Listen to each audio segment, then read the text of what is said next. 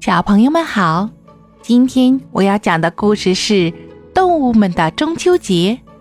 每年的阴历八月十五是中秋节，这天动物们都会聚集到一起庆祝中秋节。中秋节到了，狼先生想，去年大家都在我家过中秋节，今年的中秋节上小兔家去过吧。于是拿起了电话，拨通了小兔家。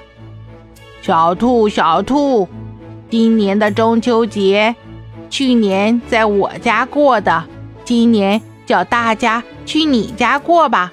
你请我们吃好吃的。好啊，好啊。虽然小兔昨晚脸上长了一个大红包，有点不舒服，但还是爽快的答应了。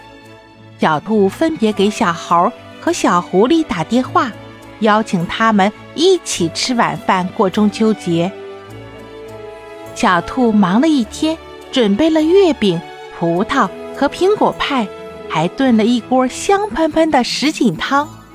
月亮露出笑脸的时候，小猴和小狐狸到了，他们等着小狼来一起吃好吃的东西。可是左等右等，也不见小狼的影子。咕噜噜，咕噜噜。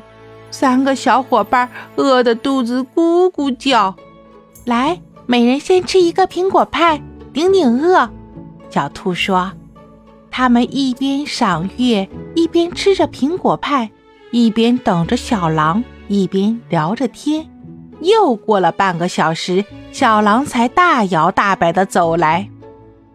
啊，你终于来了！开饭，开饭！小狐狸说道。大伙品着什锦汤，赞不绝口。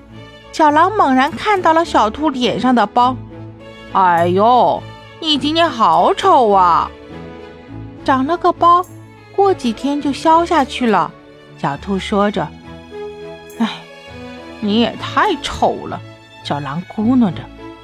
还有小猴和小狐狸，你们今天穿的怎么这么土气呀？这，这。小狐狸和小猴感到很尴尬，大家你看看我，我看看你，快乐的心情飞走了。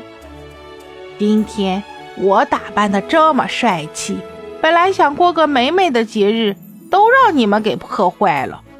小狼大大咧咧地说道。小猴、小狐狸和小兔都面面相觑，他们都觉得，虽然小狼今天打扮的很帅气。但是他的言行好丑。